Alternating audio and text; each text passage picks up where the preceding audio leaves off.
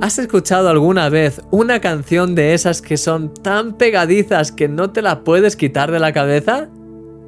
A mí me ha pasado en ocasiones, tanto con canciones como con películas.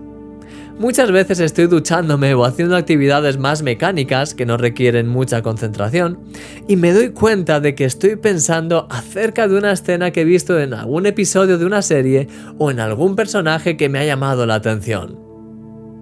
Nuestro ser interior se alimenta en gran medida de lo que vemos y oímos.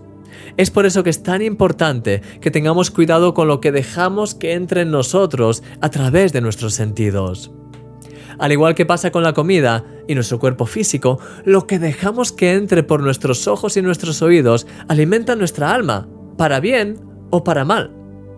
Podemos darle comida sana y equilibrada o le podemos dar comida basura. La Biblia habla acerca de aquellos que tienen los ojos llenos de adulterio. Querido amigo, no seas como ellos.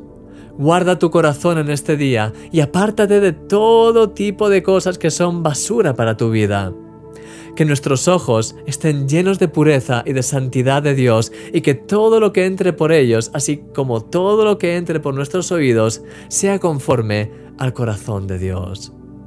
Que la bendición del Señor sea sobre tu vida hoy y siempre. Eres un milagro.